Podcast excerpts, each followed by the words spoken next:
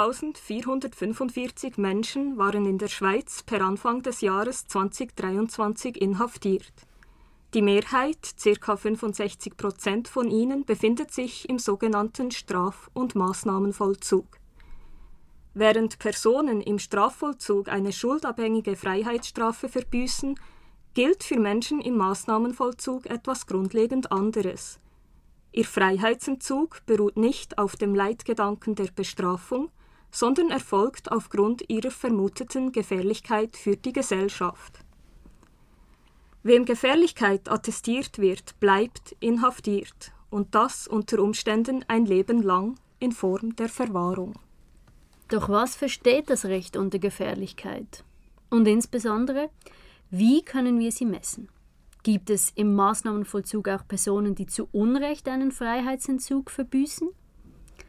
Die Rede ist von sogenannt falsch positiven also Personen, denen Gefährlichkeit zugesprochen wird, die aber im Freiheitsfall nicht erneut delinquent würden.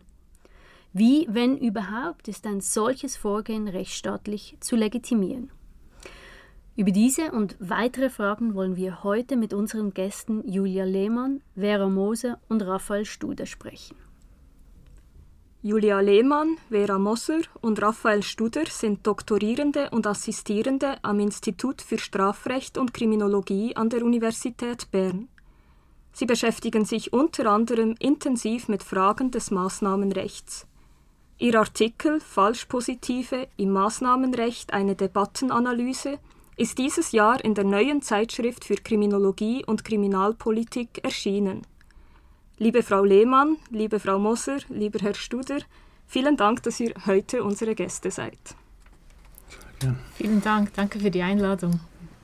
Ja, ein runder Tisch mit gleich fünf Personen im Podcast, das gibt es nicht oft bei uns.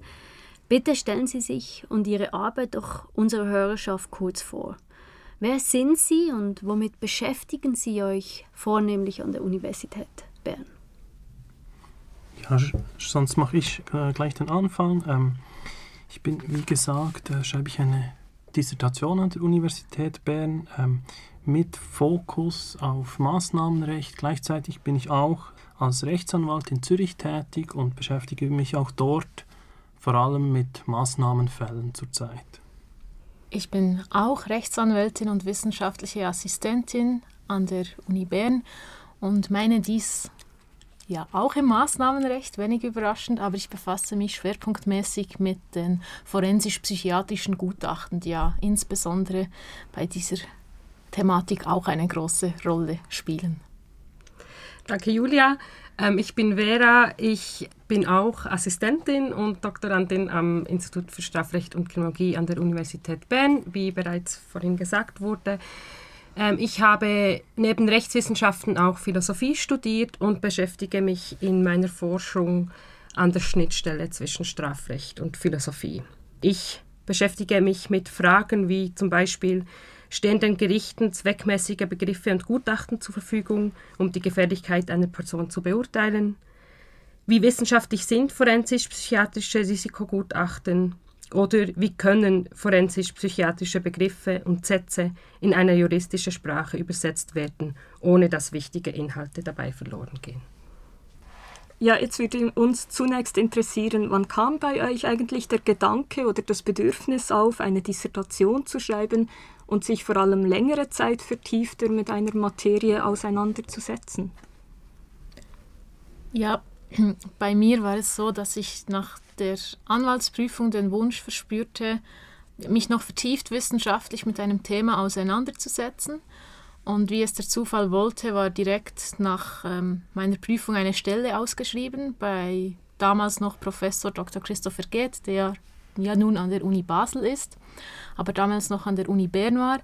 Und ich habe bei ihm eine Masterarbeit verfasst, bereits zum Thema der psychiatrischen Gutachten. Und das hat mich einfach diese weiteren Jahre während den Anwaltspraktika dem Lernen nie losgelassen. Und ich verspürte einfach immer noch sein großes Interesse, dieses Thema vertieft zu erarbeiten. Und deswegen habe ich mich bei ihm beworben, auch bereits mit dem Vorschlag, eben dieses Thema weiter zu bearbeiten und eine Dissertation darüber schreiben zu können. Und ja, glücklicherweise hat das dann geklappt und so bin ich zu der Stelle und meiner Dissertation gekommen, genau. Ja, bei mir, bei mir hat das eigentlich auch, äh, fängt das eigentlich mit den Anwaltspraktika an. Ähm, ich habe damals einen Aufsatz gelesen, das war im Jahr, ich habe es extra noch nachgeschaut, 2017, da hat Martino Mona und äh, Anna Konings haben zusammen einen Aufsatz publiziert, wo sie das erste Mal diesen Begriff Ungefährlichkeitsvermutung erwähnt haben, der dann später zu meiner Dissertation werden sollte quasi. Und seither hat mich das Thema eigentlich nicht mehr losgelassen und ab 2020 ähm, habe ich dann ein, das Dissertationsprojekt gestartet, aber es war wirklich so ein, ich habe darüber gelesen und langsam so ein Prozess, mehr darüber nachgedacht und ja, bin da so ein bisschen reingerutscht, wie viele verm vermutlich von uns, aus Interesse. Bei mir war das bereits im Studium. Ich habe mich schon immer äh, mehr für die Seminare interessiert und für das Tiefergehen in eine Materie, als dass ich ähm, Gesetze und Rechtsprechung ähm, und Literatur in die Breite lernte, ähm, dafür eher auf der Oberfläche blieb. Also das hat mich weniger interessiert, als eigentlich ein Thema wirklich intensiv zu behandeln. Und da ist es mir auch sehr gelegen gekommen, dass ich direkt nach dem Masterstudium die Möglichkeit erhielt zu doktorieren und auch dabei unterstützt wurde, ein Philosophiestudium zu absolvieren. Zeitweise war dann das Philosophiestudium doch meine Hauptbeschäftigung. Wir wollen ja heute vor allem auch über das Maßnahmenrecht sprechen. Jetzt Inhaftierte in der Schweiz, die sind ja nicht nur örtlich von der Gesellschaft getrennt, sondern auch emotional bzw. psychisch. Die meisten von uns können sich nur schwer vorstellen, wie stark der Freiheitsentzug sich auf die eigene Lebensrealität auswirkt. Ihr allerdings zeigt Interesse am Maßnahmenrecht. Woher rührt das bei euch? Ja, also bei mir ist das eigentlich so, wenn ich das wirklich auseinandernehme, hat das wie verschiedene Ebenen. Es gibt etwas Persönliches, Menschliches dabei, es gibt eigentlich ein wissenschaftliches Interesse und es gibt so etwas rechtsstaatlich, rechtspolitisches für mich. Vielleicht zuerst zum, zum Persönlichen, als, gerade als Rechtsanwalt ähm, habe ich diese Personen direkt vor mir. Ich, ähm, ich spreche mit denen, ich schreibe mit denen Briefe. Ähm, und das sind allzu oft sind das ganz normale Personen. Man hat dann so ein Bild aus den Akten von irgendeiner Tat oder von gewissen Umständen und dann sitzt man da in diesem Raum und ein Gegenüber sitzt, zugespitzt gesprochen, äh, ein Typ ehemaliger Säcklehrer.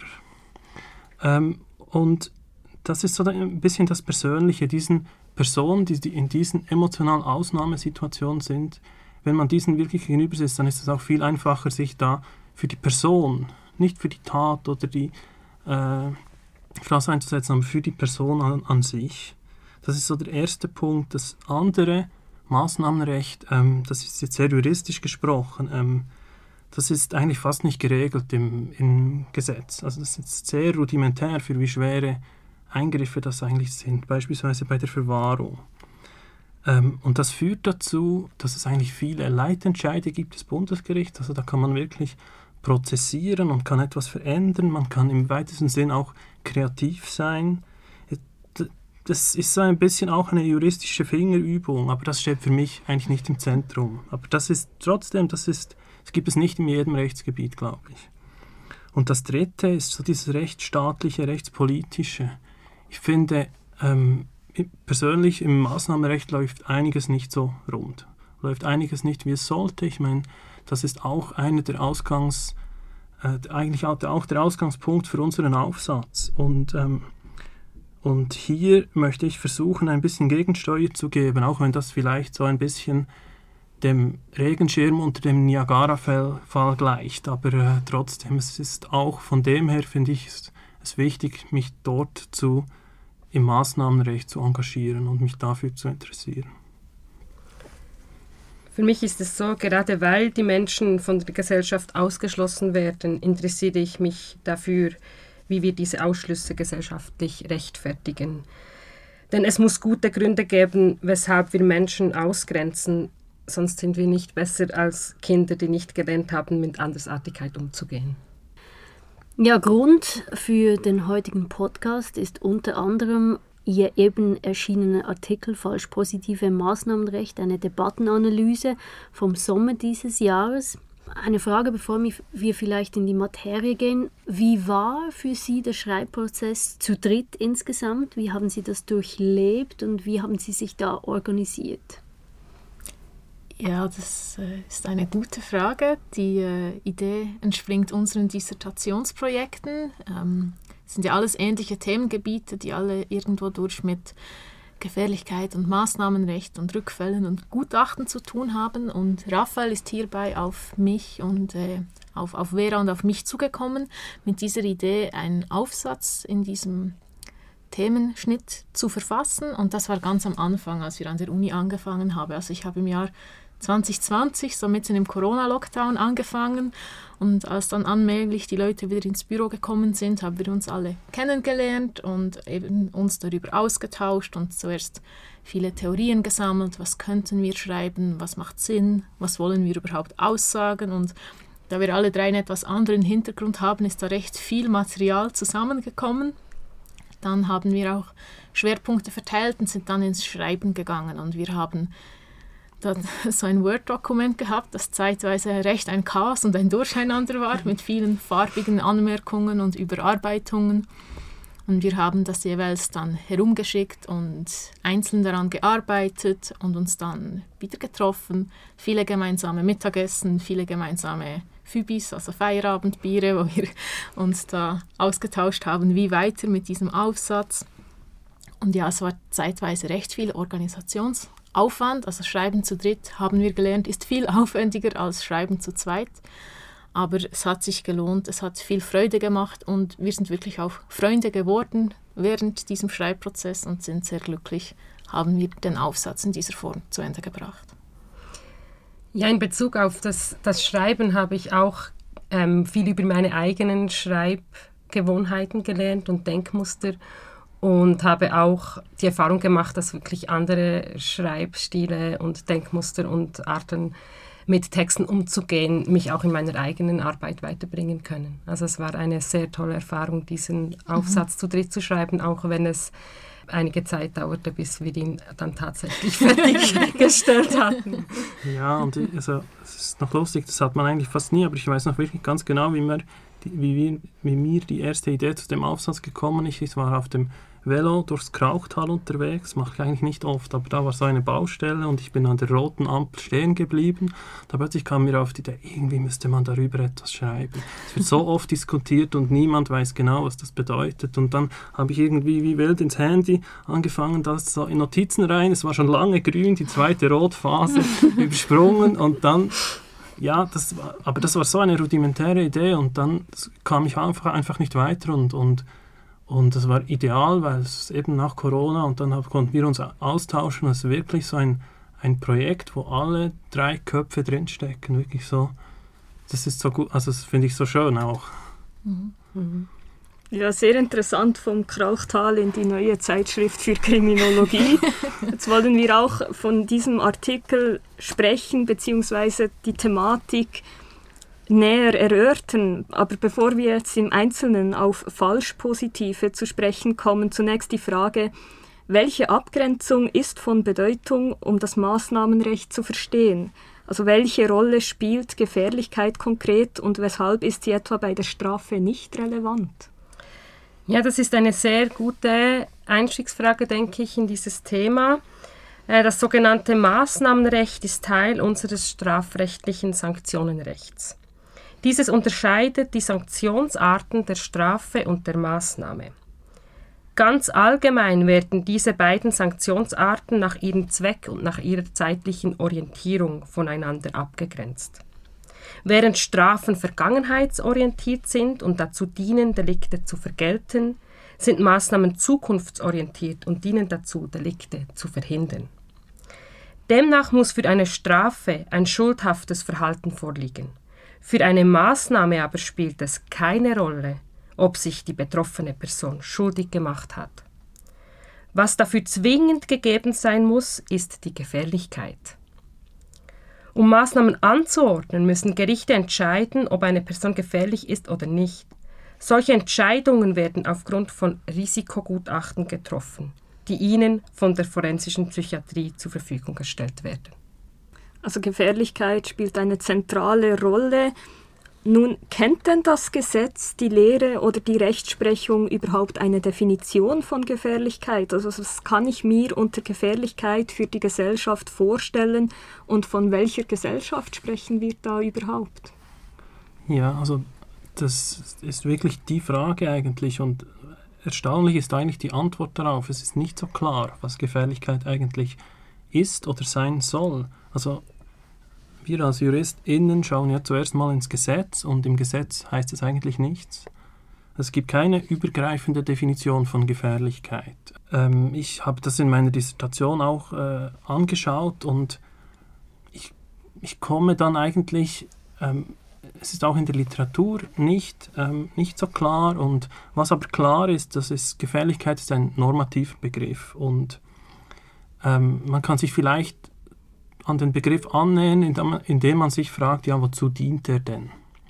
Und Gefährlichkeit dient dazu, Grundrechtseingriffe zu legitimieren. Also er, wie Vera gesagt hat, er steht eigentlich dort, wo bei den Strafen die Schuld steht, steht bei den Maßnahmen die Gefährlichkeit.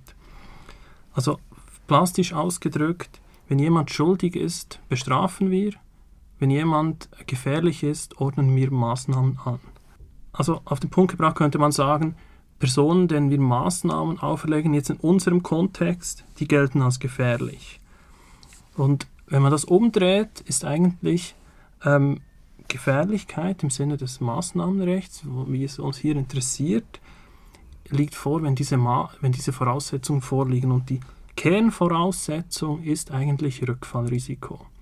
Also Gefährlichkeit, wenn man, das, wenn man sich so irgendwie annähert, ist eigentlich ähm, ist dann gegeben, wenn ein genug hohes Rückfallrisiko äh, von dieser Person vorliegt. Ja, spannend auch natürlich ähm, Ihr Umgang mit den Unsicherheiten. Ich mag das sehr gerne, auch dass das qualifiziert wird.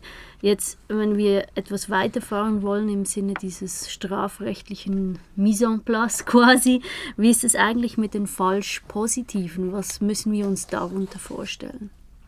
Ja, bei dieser Frage, was sind Falschpositive, sind wir zuerst von einer allgemeinen Definition von Falschpositiven ausgegangen. Auch wir haben uns gefragt, wie können wir das überhaupt definieren? Und es war immer noch tief im Corona, ich glaube zweimal Corona-Winter hat, hat dieser Aufsatz erlebt mit uns und wir können ja uns alle noch erinnern, diese Corona-Tests, die wir gemacht haben und dann mit diesen zwei Linien positiv. Und wenn ein, so ein Test eben nun anzeigt, dass man Corona hat, dass er positiv ist, obwohl man eigentlich gar nicht infiziert ist, dann ist das ein falsch positives Resultat. Also ein Test auf eine bestimmte Eigenschaft zeigt dann an, dass diese Eigenschaft vorhanden ist, obwohl sie es in Wirklichkeit gar nicht wäre. Und von dieser allgemeinen Definition von falsch positiv sind wir dann ausgegangen und wir haben uns gefragt, ob es auch im Maßnahmenrecht falsch positive gibt und wie und in welcher Form weil es wird im Maßnahmenrecht ganz oft von falsch Positiven gesprochen. Aber wir hatten einfach das Gefühl, dass es da verschiedene Definitionsansätze gibt und auch Missverständnisse, äh, so wie wir das soweit wir das eruieren konnten zu Beginn dieses Aufsatzes. Und deswegen haben wir dann begonnen, darüber zu schreiben und im Verlauf dieses Aufsatzes auch diese Missverständnisse aufgezeigt und deswegen auch der, der Titel eine Debattenanalyse, weil wir eben schauen wollten, wo liegen diese Missverständnisse, wie kommen die zustande und können wir etwas dazu beitragen, da diese Definitions- und Begriffsklärung voranzutreiben. Aber habe ich das richtig verstanden? Also der Begriff falsch positiv kommt eigentlich mehr aus der empirischen Wissenschaft, währenddem Gefährlichkeit eher, wie Herr Studer vorhin gesagt hat, ein normativer Begriff ist. Genau, also Falschpositive gibt es in verschiedenen Wissenschaften. Wir haben uns die Definition aus einem Statistikbuch und Mathematikbüchern zusammengesucht. Auch es wird oft ähm, Vielleicht ist Ihnen die Vierfelder-Tafel bekannt mit diesen eben falsch, positiv, richtig, positiv, falsch, negativ, richtig, negativ. Also von daher wird es sicher in ähm, verschiedenen wissenschaftlichen Bereichen angewandt. Und ganz wichtig, das nochmal zu, zu sagen oder zu wiederholen, Gefährlichkeit ist ein rein normativer juristischer Begriff und auch nur zugeschnitten jetzt auf das Maßnahmenrecht. Also Gefährlichkeit könnte beispielsweise im Zivilrecht wieder etwas ganz anderes bedeuten. Aber unserer, Definitions, unserer Definition nach ist Gefährlichkeit eben die Summe aller Maßnahmenvoraussetzungen und eben auch nicht deckungsgleich mit dem Rückfallrisiko, wie das oft gerne verstanden wird. Oft wird auch von Rückfallgefahr gesprochen. Das wäre unserer Ansicht nach falsch, aber das Rückfallrisiko ist eben ein großer Teil, wenn nicht sogar ein Kernelement der Gefährlichkeit. Wir kommen sonst nachher noch ähm, auf diese Unterscheidung zu sprechen und die Konsequenzen, die damit verbunden sind. Ähm, aber vielleicht jetzt erstmal diese, diese, dieser Terminus falsch positiv, ähm, der insinuiert ja nicht einfach nur, dass alles falsch ist in diesem Moment, aber trotzdem ähm, damit geht einher, dass sich jemand unter Umständen ungerechtfertigt im Maßnahmenvollzug befindet. Und jetzt interessiert uns hier natürlich, habt, haben Sie eine konkrete Vorstellung davon, was ungerechtfertigt in diesem Zusammenhang bedeutet? Könnt ihr uns das kurz erläutern? Ja, ob wir eine ganz konkrete Vorstellung haben davon, was ungerechtfertigt in diesem Zusammenhang bedeutet, ist wohl ähm, fraglich. Ob wir wirklich ganz konkret, weil es eine Vorstellung haben, weil es geht eben mehr um abstrakte ähm, Prüfsteine, Gedanken und ähm, Mengen von, Pers also Gruppen von Personen und nicht um ähm, ganz konkrete Dinge, die wir hier behandelt haben. Aber wenn wir das doch mal aufs Maßnahmenrecht beziehen, dann kann man sagen, dass falsch positiv ein Gerichtsurteil wäre, das befindet, dass eine Person gefährlich sei, obwohl die Person in Wahrheit nicht gefährlich ist. Ob man das herausfinden kann und wie, ist eine andere Frage. Aber ganz rein theoretisch gesehen wäre es ein Gerichtsurteil, das eben befindet, eine Person sei gefährlich, obwohl die Person nicht gefährlich ist. Wenn aus einem solchen Gerichtsurteil nun ein Maßnahmenvollzug folgt, dann ist dieser Vollzug ungerechtfertigt, weil das zwingende Kriterium der Gefährlichkeit in Wahrheit nicht erfüllt ist. Obwohl der Maßnahmenvollzug rechtlich legitim ist, weil ein entsprechendes Gerichtsurteil vorliegt, ist dieses Gerichtsurteil selbst falsch positiv. Der Maßnahmenvollzug ist also ungerechtfertigt, weil das Gerichtsurteil ein Fehlurteil ist. Ich denke, wir können dann später nochmals eben auch auf dieses Thema zurückkommen. Da sind jetzt schon einige Dinge gesagt worden, die zu dessen Verständnis unsere Gedanken ähm, führen werden, die wir jetzt dann auch noch äußern werden zu den Fragen, die noch kommen, denke ich. Ja, und wenn man, wenn man das vielleicht so ein bisschen plakativ darstellen möchte, ist das eigentlich für uns falsch positiv ist. Was man normalerweise, die Diskussion kennt man ja gut über schuldig, unschuldig. Also es gibt, es gibt, äh, das füllt ganze Samstagabende mit Krimis. Ist die Person jetzt eigentlich wirklich schuldig oder ist sie unschuldig? Und für uns ist dieses, diese ganze Diskussion um die falsch-positiven ist so ein bisschen der, das Äquivalent davon. Also eine Person, die weggesperrt wird, denn die Freiheit entzogen wird, obwohl sie eigentlich ungefährlich ist. Wie Vera gesagt hat, im Detail, was das dann heißt, ist, ist komplexer, aber die Grundidee ist ähm, ein Unrecht, weil sie eigentlich nicht weggesperrt werden sollte, weil sie eigentlich ungefährlich ist. Genau, da stellt sich jetzt eigentlich immer noch die Frage, wenn Gefährlichkeit normativ ist, wie funktioniert das dann genau? Wie, wie kommt man auf ein Gerichtsurteil, das besagt, die Person ist gefährlich, obwohl sie eben nicht gefährlich ist? Das kann man sich abstrakt noch nicht ganz vorstellen. Da wird es vielleicht helfen, wenn wir uns zunächst einmal fragen, wie funktionieren denn solche Gefährlichkeitszuschreibungen? Ähm, in der Praxis und auch das, also die Beurteilung des Rückfallrisikos, wie wird das praktisch eruiert?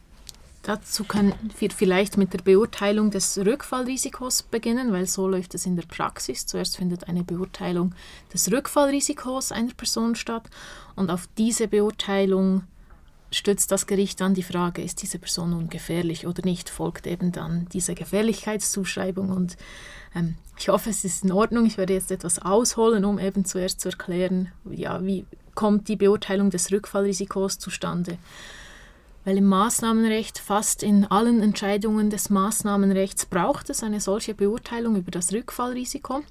Das Gericht muss da die forensische Psychiatrie zu Hilfe nehmen. Also das Gericht darf nicht selbst entscheiden, wie hoch das Rückfallrisiko ist. Also diese Expertise wird quasi extern geholt.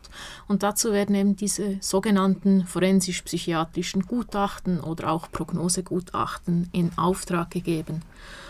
Und die forensischen Sachverständigen ähm, führen dann diesen Auftrag durch und erstellen dieses Gutachten und für das ähm, unterhalten sie sich mit den betroffenen Personen, also stellen ganz viele Fragen, führen die sogenannte Exploration durch, stützen sich aber auch auf Akten, die meist sehr umfangreich sind in diesem Maßnahmenrecht.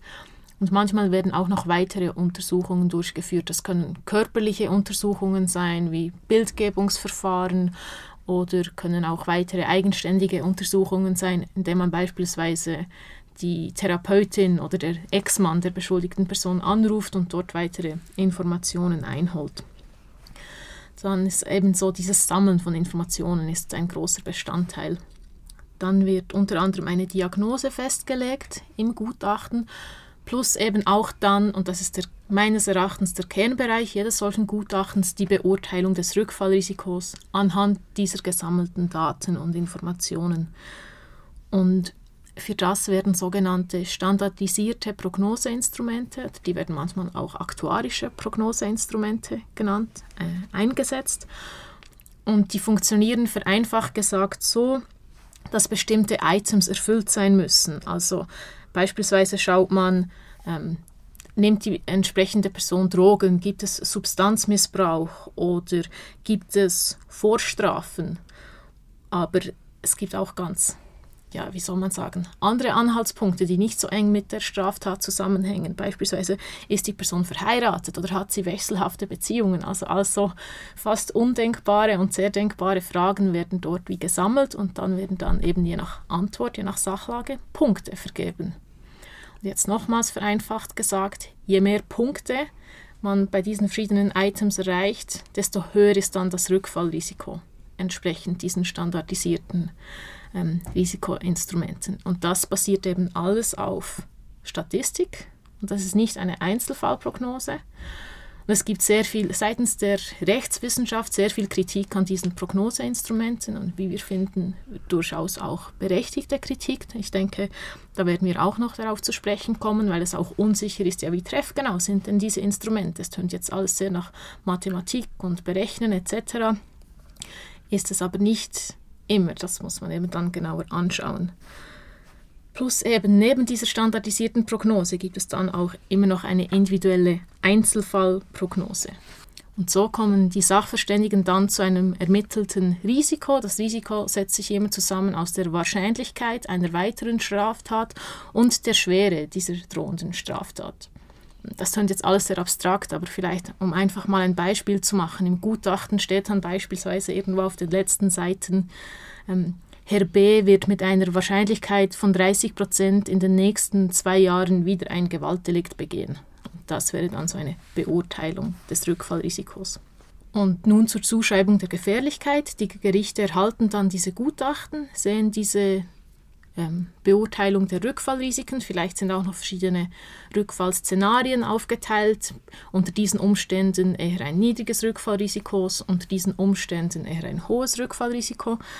Und das Gericht muss sich dann fragen, ja, auf welcher Schwelle setzen wir jetzt dieses Rückfallrisiko fest? Was ist der Sachverhalt in diesem Urteil?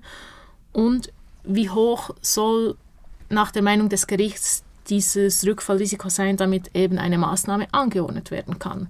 Und das, wird, das ist der sogenannte Umschlagpunkt. Und da muss sich das Gericht dann fragen, ist eine Person ab einem Rückfallrisiko von 30, 50 oder 70 Prozent gefährlich?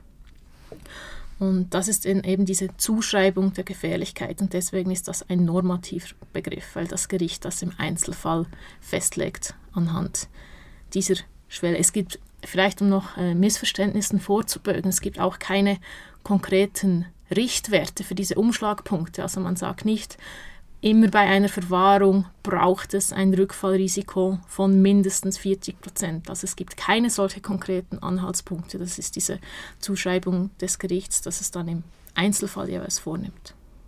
Also angesichts der Schwere des Grundrechtseingriffs eigentlich mit sehr viel Rechtsunsicherheit auch behaftet, das Ganze, wenn ich das richtig verstehe, mit diesen Zuschreibungen von diesen Items. Gibt es eigentlich ähm, eine Möglichkeit jetzt als Verteidiger oder als Verteidigerin einzelne dieser Positionen anzugreifen, dass man irgendwie sagt, die ein Item beispielsweise ist sehr geprägt von von unseren gesellschaftlichen normativen Vorstellungen und hat keinen Zusammenhang mit der begangenen Straftat. Gibt es so eine Möglichkeit oder ist es ausgeschlossen? Ja, das geht dann wirklich sehr schon in die Praxis hinein. Ähm, ich meine, das wird dann, es wird dann schwierig, weil also Sie können sich das so vorstellen, ähm, das, das sind dann hundertseitige Gutachten von äh, psychiatrischen Fachpersonen, die wir JuristInnen lesen und das ist schon für uns schwierig, weil wir fachfremd sind. Für die betroffenen Personen ist das oftmals noch schwieriger. Und ähm, klar, also man, wir befinden uns im Strafprozess, das heißt, ähm, man kann eigentlich äh, grundsätzlich mal über alles reden und man kann gerade als Verteidigerin, als Verteidiger, kann man das schon in Zweifel ziehen.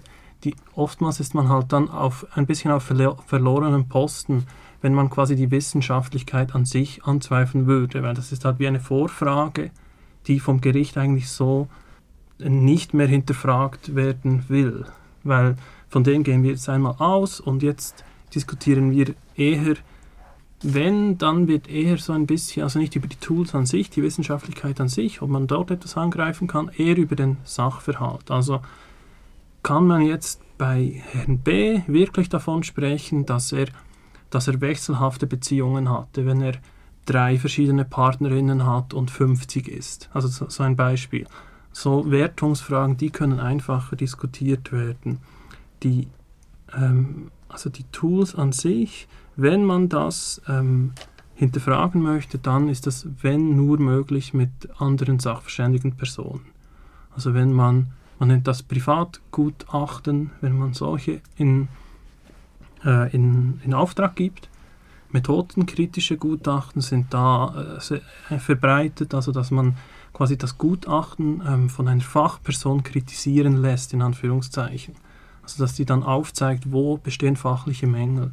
Und so ist es allenfalls möglich, aber das sind praktisch, also ich meine, das muss die Verteidigerin, die Verteidiger muss, muss Personen kennen. Das ist auch, das machen nicht alle sachverständigen Personen, machen quasi für Private solche Gutachten. Ähm, dann ist, gibt es ein finanzielles Risiko, also dass, dass man das dann auch entschädigt bekommt. Das ist natürlich auch sehr wichtig, weil das kostet sehr, sehr viel Geld, so ein, so ein Gutachten regelmäßig.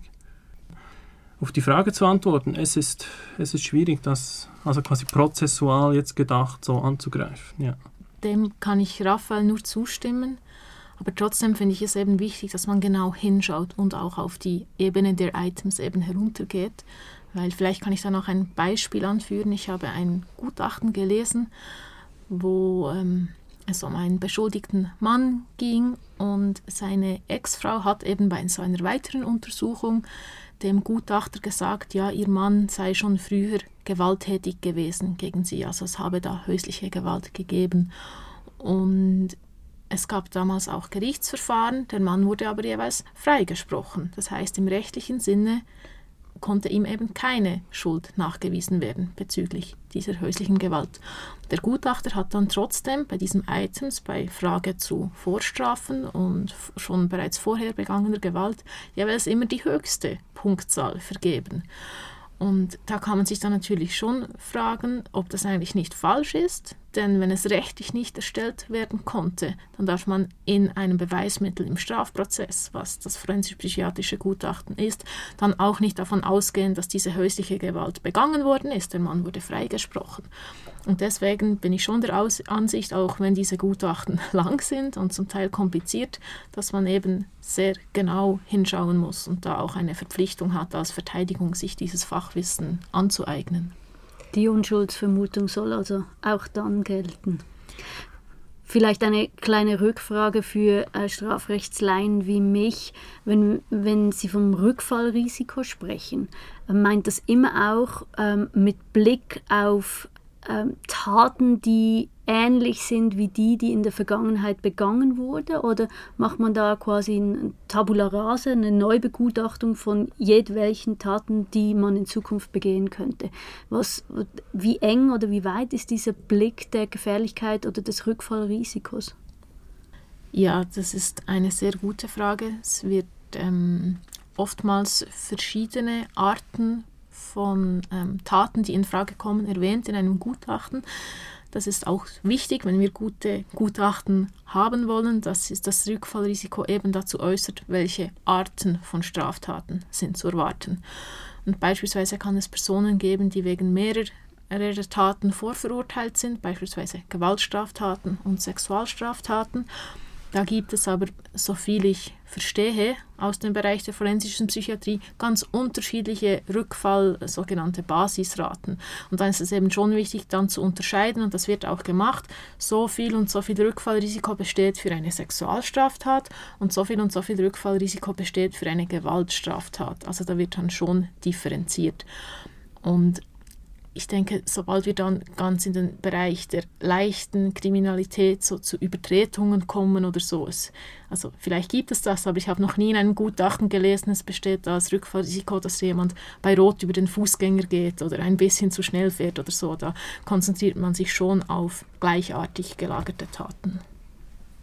Ähm, ich würde gerne noch ähm, den Blick nochmals auf eine etwas höhere Flughöhe bringen. Ähm, die Frage war ja, ob eine Strafverteidigerin, ein Strafverteidiger ein solches Kriterium angreifen könnte oder dort ähm, irgendetwas ähm, machen könnte, um dieses schlussendlich Urteil dann auch anzugreifen.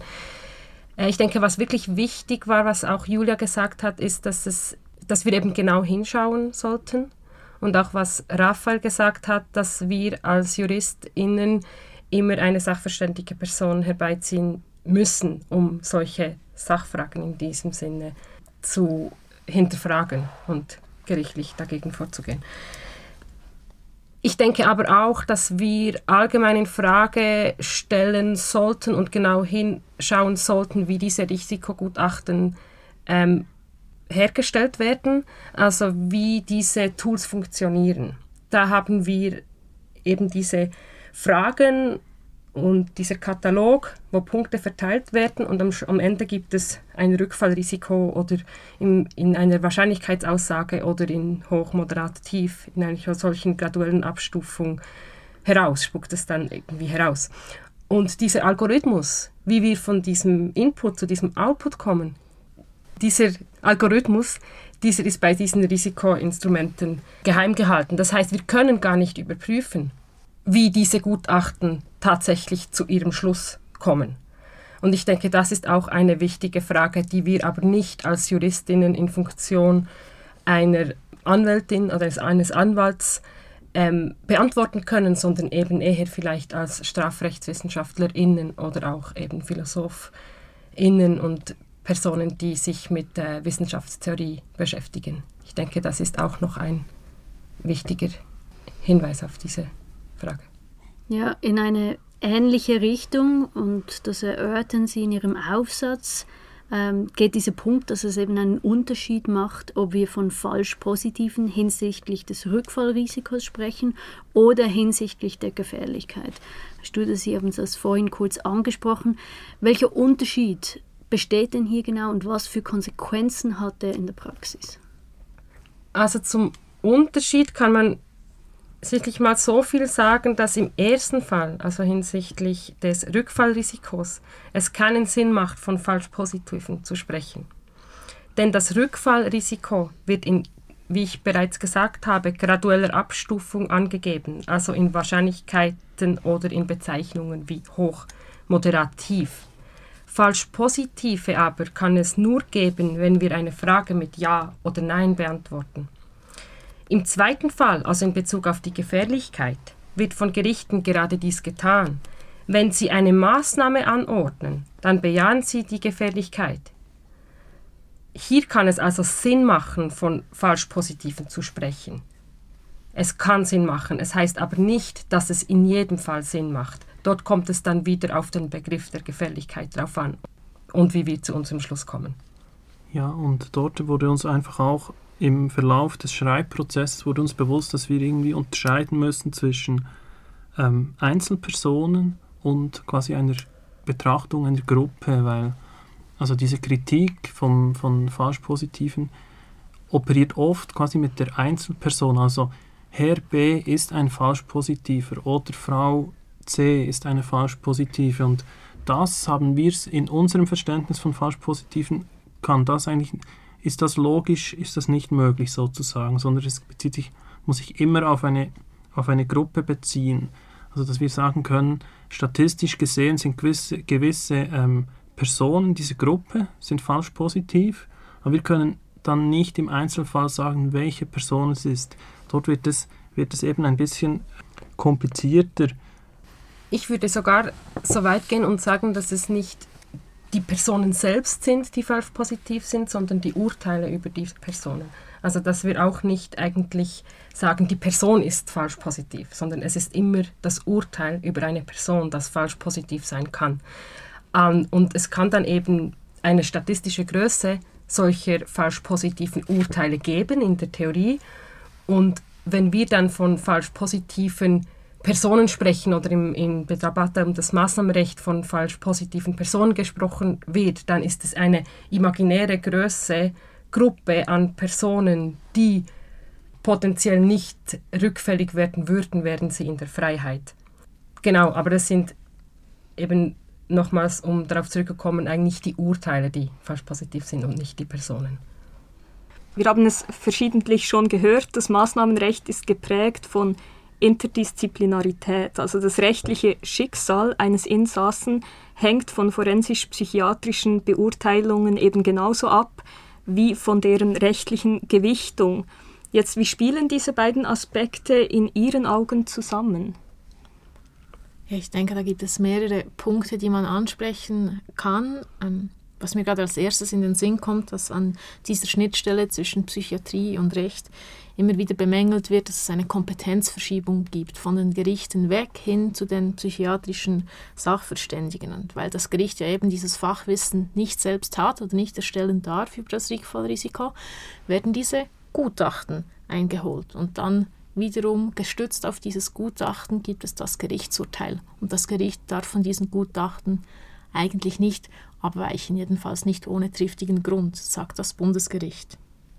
Und deswegen gibt es eben eine gewisse Abhängigkeit im Maßnahmenurteilen von diesen sachverständigen Personen. Und die sachverständigen Personen sollen aber nur über, in Anführungszeichen, nur über das Rückfallrisiko urteilen, nicht aber die rechtlichen Folgen wenn beispielsweise in einem Gutachten steht, wegen diesem hohen Rückfallrisiko ist zwingend eine Verwahrung anzuordnen, dann wäre das ein sehr schlechtes Beispiel für ein Gutachten, weil diese rechtlichen Folgen, die Zuschreibung der Gefährlichkeit und damit einhergehend die Anordnung der Maßnahmen, bleibt immer dem Gericht überhalten, aber es wird eben da von einem Kompetenzverlust gesprochen, weil das Gericht sich immer auf diese Gutachten stützt. Und ein weiterer wichtiger Punkt ist, wie wir bereits gehört haben, teilen die sachverständigen Personen Gericht das, äh, dem Gericht das Rückfallrisiko mit in diesem Gutachten, meist schriftlich in einem ersten Schritt. Die sachverständigen Personen können dann immer auch noch mündlich angehört werden in Verhandlungen. Aber es kommt eben immer sehr darauf an, wie dieses Rückfallrisiko kommuniziert wird. Unter dem Stichwort Risikokommunikation gibt es diese Diskussionen. Beispielsweise kann eben da stehen 5%, 20%, 70% oder es kann stehen leicht, moderat, hoch, sehr hoch. Und da gibt es Untersuchungen, die zeigen, dass eben sachverständige Personen ganz unterschiedliche Risiken unter moderat verstehen. Manchmal beginnt das vielleicht bei 5%, andere gehen vielleicht hoch bis zu 60%. Nur so als Beispiel. Und auch die Gerichte verstehen da jeweils etwas anderes darunter. Und um jetzt den Bogen zu den falsch positiven zu, zu schließen. Es könnte beispielsweise sein, wenn eben steht moderat, dass das Gericht das Rückfallrisiko überschätzt und eine Maßnahme anordnet, die es nicht angeordnet hätte, wenn die Formulierung vielleicht ganz anders gelautet hätte. Und solche Verständnisschwierigkeiten können dann zu Lasten von betroffenen Personen gehen. Und deswegen ist es eben sehr wichtig, dass man sich in dieser Interdisziplinarität weiterbildet, eben vor allem auch wir JuristInnen uns Fachwissen aneignen aus dem anderen Fachgebiet. Ja, dazu nimmt uns gleich noch etwas aus Ihrem Artikel konkret Wunde. Sie schreiben, Stellen wir uns vor, das Gericht hat einer Person keine Gefährlichkeit zugeschrieben, weil es ein Rückfallrisiko von 20 Prozent als vertretbar erachtet hat. Wenn diese Person dennoch rückfällig wird, kann nicht darauf geschlossen werden, die Zuschreibung des Gerichts sei falsch gewesen und hätte bei einem 20-prozentigen Rückfallrisiko auf gefährlich lauten müssen. Wie kommen Sie zu diesem Schluss?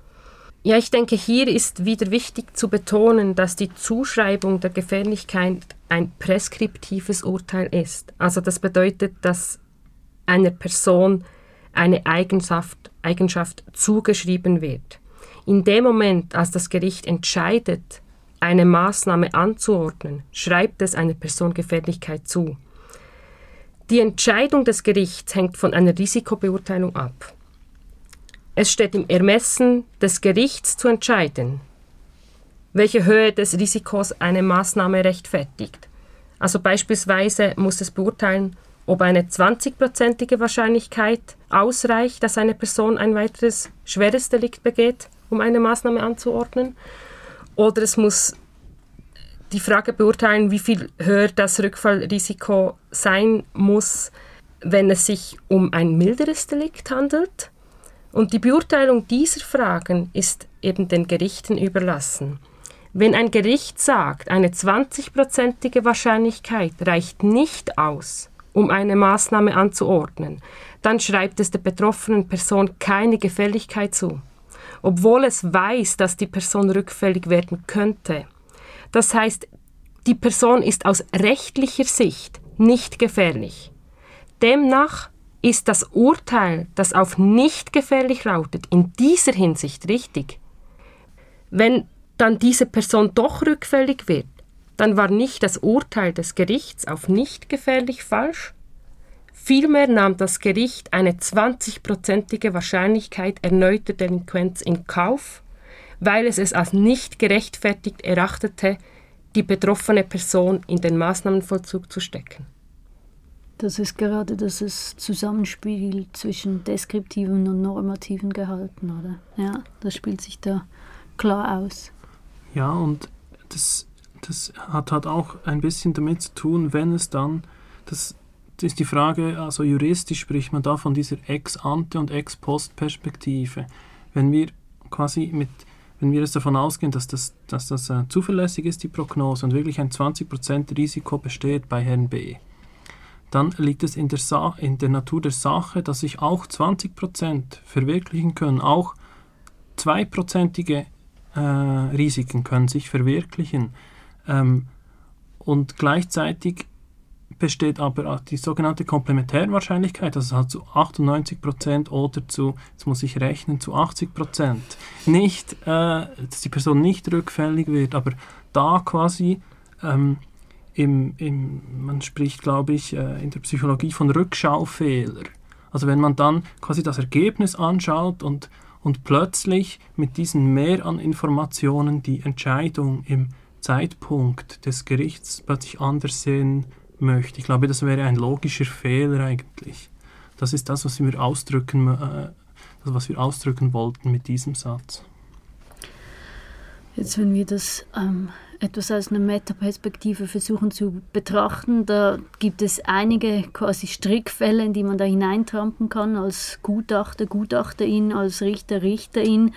Ähm, eine etwas kritische Frage, vielleicht gerade auch mit Blick auf all die Personen, die nicht bereits straffällig wurden und auf keine Gefährlichkeit hin evaluiert werden.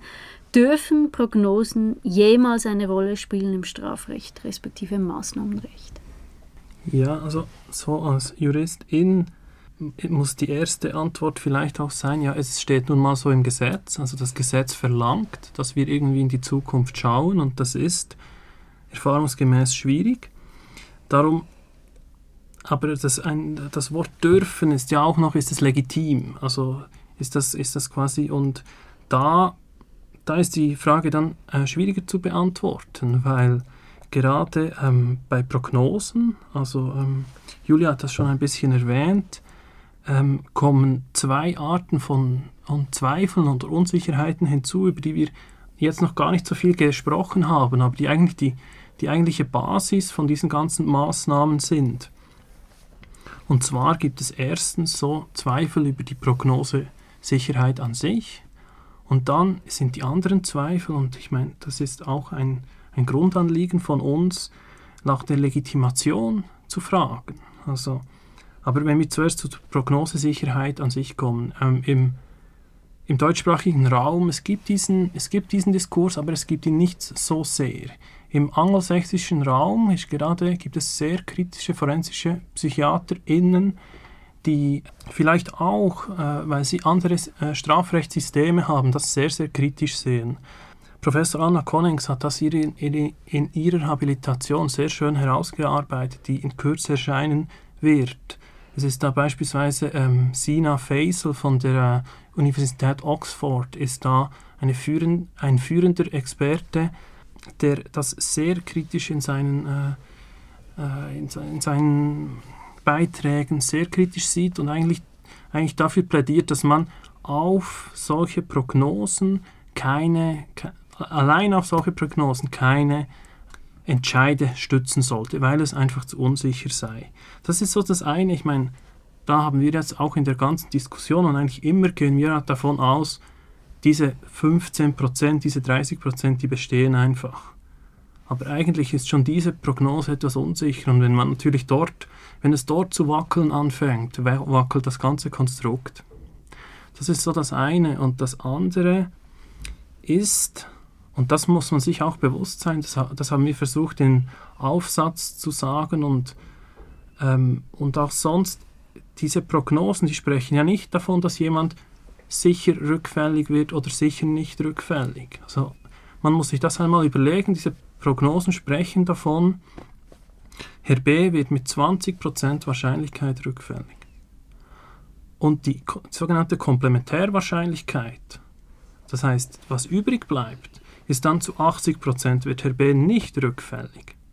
Und dann stellen sich eigentlich so als Juristin oder auch als, als Philosophin oder vielleicht auch einfach als Bürgerin, stellt sich schon die Frage, ist das noch legitim, legitim, eine Sanktion auf so etwas zu stützen? Das Sanktionenrechtsurgestein Peter Albrecht, sehr bekannt in der Schweiz, hat einmal gesagt, allenfalls sei es sogar eine eine Verletzung des Kerngehalts auf persönliche Freiheit, wenn man einen Freiheitsentzug eigentlich auf solche Wahrscheinlichkeiten stützt. Und ja, also diese zwei Sachen, die müssen wir schon, finde ich, auch immer beachten, weil die werden in der Diskussion eigentlich ausgeklammert. Also dürf, wie sicher sind diese Prognosen überhaupt? Und selbst wenn sie sicher sind, wie legitim können wir dann wirklich jemandem sagen, dir entziehen wir die Freiheit, wegen dieser und dieser Wahrscheinlichkeit. Ich glaube, das sind Grundfragen, die nicht einfach zu beantworten sind, aber die sich stellen und die, die wir nicht ausklammern sollten. Nun zurück zum Empirischen. Eine zentrale Frage Ihres Artikels ist ja, ob man innerhalb des Maßnahmenrechts überhaupt von Falschpositiven sprechen kann. Aber müsste nicht eigentlich die Frage lauten, ob nicht jede Person innerhalb des Maßnahmenvollzugs ein Falschpositiv darstellt? Denn wie er schreibt, kann, solange die Person inhaftiert ist, nicht wirklich oder kann überhaupt nicht eruiert werden, ob sie rückfällig wird oder nicht. Ja, ich denke, hier müssen wir unterscheiden zwischen dem, was tatsächlich ist oder wäre und dem, was wir über diese Tatsachen wissen können. Wir können nicht wissen, ob eine inhaftierte Person straffällig geworden wäre, hätte man sie nicht inhaftiert.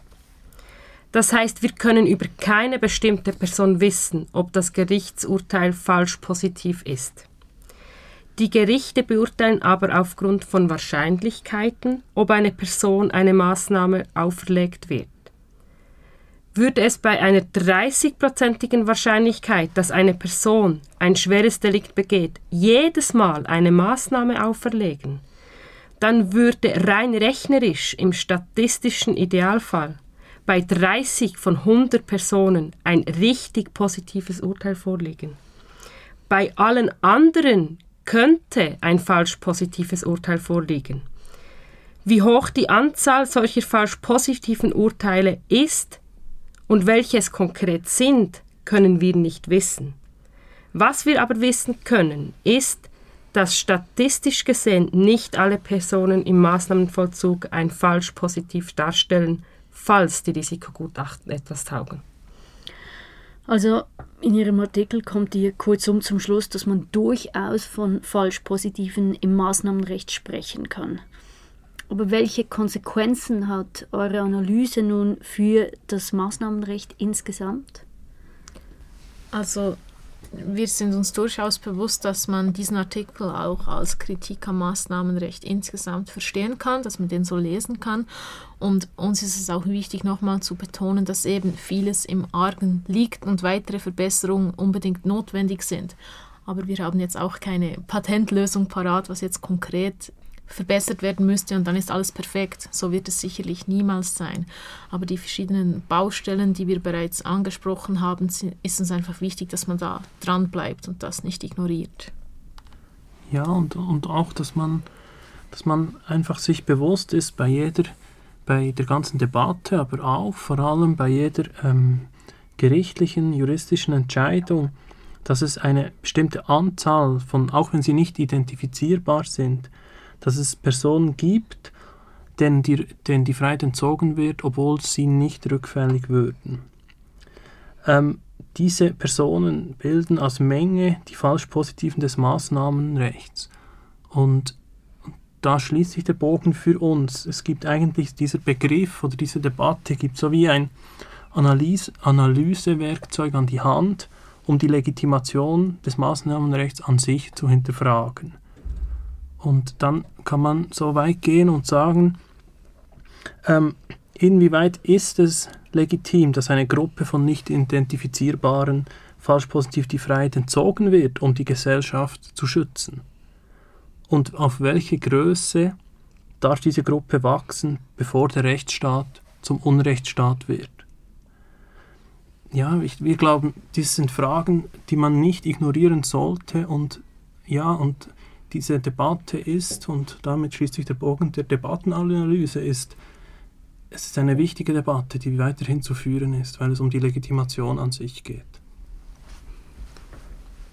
Ja, Frau Lehmann, Sie haben es bereits gesagt, man kann Ihren Artikel, wenn man so möchte, als Kritik lesen. Wenn man ihn jetzt tatsächlich als Kritik lesen würde, könnte man das auch ein bisschen weiterspannen und sagen, man könnte diese Auseinandersetzung mit Falschpositiven auch als allgemeine Kritik an der Verwissenschaftlichung des Rechts gelesen werden, jetzt zum Beispiel auch im Zusammenhang mit dem, was Herr Studer am Anfang gesagt hat, sollte man zum Beispiel im Recht wieder etwas mehr abrücken von solchen äh, wissenschaftlichen, in Anführungs- und Schlusszeichen, Instrumenten und wieder mehr den Menschen sehen und den Menschen ins Zentrum rücken? Ja, ich übernehme diese Antwort gerne. Ähm, in gewisser Hinsicht würde ich schon sagen, dass man unsere Auseinandersetzung mit Falschpositiven auch als allgemeine Kritik an der Verwissenschaftlichung des Rechts lesen kann. Obwohl ich nicht behaupten würde, dass das Recht überhaupt nicht verwissenschaftlicht werden soll, was auch immer das genau heißen mag. Ich würde aber eher betonen wollen, dass das Recht nicht in allen Bereichen verwissenschaftlicht werden kann. Denn das Recht trifft Werturteile und solche hängen von vielen Faktoren ab, die wir weder messen noch berechnen können. Dingen wie zum Beispiel, wie hoch das Rückfallrisiko sein muss, damit ein Freiheitsentzug gerechtfertigt ist. Ja, wenn wir von einem mehr oder weniger von Wissenschaft sprechen, wo wäre dann konkret auch Bedarf nach mehr Wissenschaft, nach mehr Verwissenschaftlichung? Ich denke, gerade in Bezug auf das Maßnahmenrecht könnte mit Wissenschaft und wissenschaftlicher Herangehensweise noch viel, viel herausgeholt werden. Ähm, die Übersetzung zum Beispiel vom Begriff des Rückfallsrisikos zum Begriff der Gefährlichkeit könnte ähm, noch besser wissenschaftlich untersucht werden, sodass wir den Gerichten dann ähm, zweckmäßigere Begriffe und Tools zur Verfügung stellen können, um zu ihrem Schluss zu kommen, dass eine Person gefährlich ist aufgrund eines Rückfallrisikos. Ja, nach dieser breiten Analyse würde ich nun gerne auch noch auf Ihre individuellen Arbeiten zu sprechen kommen, wenn wir das zum Schluss kurz dürfen. Ähm, Herr Studer, Sie haben das erwähnt, Sie haben sich im Rahmen Ihrer Dissertation oder setzen Sie sich immer noch weit auseinander mit diesem Begriff der Ungefährlichkeitsvermutung als analog zur Unschuldsvermutung. Mögen Sie etwas ausführen, was diese These in sich hat oder überhaupt die Konsequenz und die Breite Ihrer Arbeit etwas aufzuzeigen? Ja, das kann ich sehr, sehr gerne. Und ähm, Sie haben es bereits angetönt, der wie soll ich sagen, der rhetorische Ausgangspunkt ist eigentlich die Unschuldsvermutung. Also es gibt, das wurde jetzt auch im, haben wir im Podcast verschiedentlich gesagt, es gibt Strafen, die basieren auf der Schuld und es gibt eben diese Maßnahmen, die basieren auf der Gefährlichkeit und ähm, die Unschuldsvermutung, das ist eigentlich ein, ein, äh, ja, ein, ein strafrechtlicher oder ein, ein verfassungsrechtlicher äh, ein verfassungsrechtliches Grundprinzip, das völlig unumstritten ist, aber das sich auf Strafen anwendet. Und ich versuche mich eigentlich in meiner Forschung, ich frage mich in meiner Forschung, sollte es oder gibt es bereits ein Äquivalent dazu bei Maßnahmen? Also wie, kurz gesagt, wie haben wir mit dem Zweifel umzugehen im, im Zusammenhang mit Maßnahmen? Ähm, also die, die Arbeit, ich bin immer noch dran. Ich bin jetzt seit dreieinhalb Jahren am Forschen zum Thema. Der Schweizerische Nationalfonds hat mir ein Stipendium gesprochen. Ich kann mich wirklich voll darauf fokussieren. Und ja, aber trotzdem ist es noch, es ist jetzt, wenn ich darüber spreche, eher ein Werkstattbericht. Also ich kann jetzt noch nicht die, ich kann noch nicht die äh, Ergebnisse vorwegnehmen. Ich kann kurz gesagt, geht es eben um diesen Umgang mit dem Zweifel und das Spielen einerseits Verhältnis, das Verhältnismäßigkeitsprinzip eine Rolle. Wie spielt das äh, im Maßnahmenrecht hinein? Und auf der anderen Seite der in dubio pro reo Grundsatz, also im Zweifel für den Angeklagten. Und ich möchte eigentlich aufzeigen, ähm, wie sind diese Grundsätze im Maßnahmenrecht anzuwenden. Und dieses, diese Anwendung dieser beiden Grundsätze ergibt für mich die sogenannte Ungefährlichkeitsvermutung. Das ist aber eher so ein bisschen ein catchy Begriff. Die Wertungen hinter dem Konzept sind aber nicht catchy. Es geht darum, um grundlegendste Rechte von betroffenen Personen in einem Rechtsstaat. Und das auch, wenn wir schwere Maßnahmen wie die Verwahrung anordnen. Und nicht, wenn es, nicht nur beispielsweise, wenn es um Geldstrafen geht. Man kann diese Rechte, äh, wie ich, die nicht Strafe und Schuld, sondern Maßnahmen und Gefährlichkeit betreffen, unter dem Begriff der Ungefährlichkeitsvermutung zusammenfassen oder auch nicht. Das überlasse ich eigentlich dann den Lesenden. Im Kern geht es oder soll es aber darum gehen, wie darf Gefährlichkeit im Rechtsstaat zugeschrieben werden. Das ist de, diese Frage gehe ich nach äh, seit dreieinhalb Jahren und ich hoffe, nächsten Sommer komme ich zu einem, zu, zu einem Ergebnis.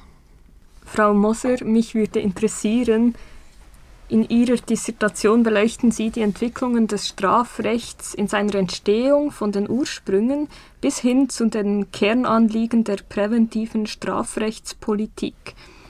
Wissenschaftliche Betrachtungsweisen haben, so führen Sie es aus, schon immer das Strafrecht geprägt. Wie kann man sich das in diesem weiteren Rahmen, unabhängig von dem, was wir jetzt besprochen haben, vorstellen? Also ich weiß nicht, ob ich behaupten würde, dass wissenschaftliche Betrachtungsweisen schon immer das Strafrecht geprägt haben. Es kommt hier darauf an, was wir unter wissenschaftlichen Betrachtungsweisen und unter Strafrecht verstehen. Man könnte aber sagen, dass das Strafrecht, so wie wir es jetzt verstehen, erst mit der Entstehung von Rechtsstaaten überhaupt entstanden ist. Strafpraxis und Strafjustiz aber gab es schon früher.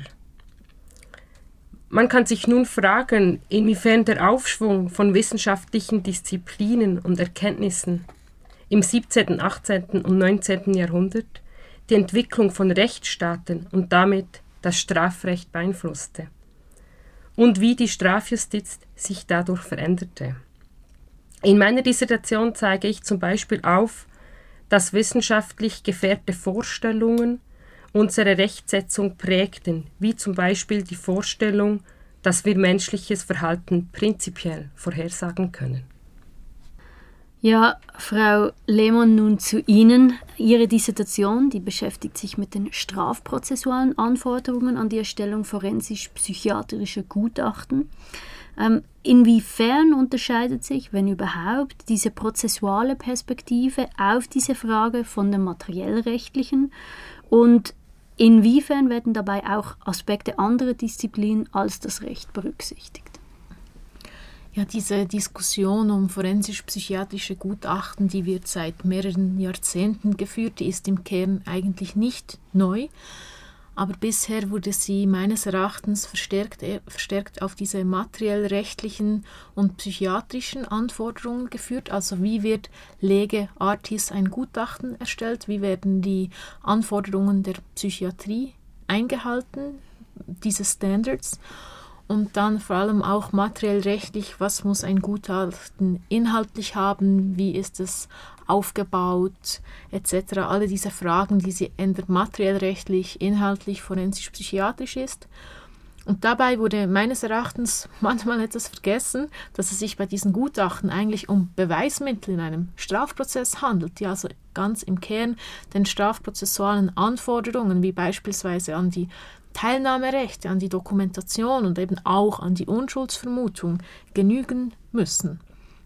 Und ich untersuche deswegen in meiner Dissertation, welche Vorgaben die Europäische Menschenrechtskonvention, die Bundesverfassung und die Schweizerische Strafprozessordnung vorgeben, eben an die Erstellung dieser forensisch-psychiatrischen Gutachten. Und hierbei stellt sich auch die Frage, inwiefern sind denn diese sachverständigen Personen, die ja nicht zu den Strafverfolgungsbehörden im eigentlichen Sinne gehören, an diese Anforderungen des Strafprozesses gebunden sind und in welchem Umfang sie sie eben einhalten müssen, weil sie solche Beweismittel für die Gerichte erstellen und auch was passiert, wenn sie nicht eingehalten werden. Ja, vielen Dank für diese Ein- und Ausblicke in eure Arbeit. Wir sind sehr gespannt, eure Dissertationen dann zu lesen, wenn es soweit ist. Und wir bedanken uns ganz herzlich, dass ihr heute da wart, für eure Zeit und dass ihr mit uns ein bisschen das diskutiert habt, wie es im Maßnahmenrecht aussieht, wie es aussehen sollte und wie es vielleicht auch weitergeht. Ganz herzlichen Dank. Vielen, vielen, vielen herzlichen Dank. Dank. Vielen Dank.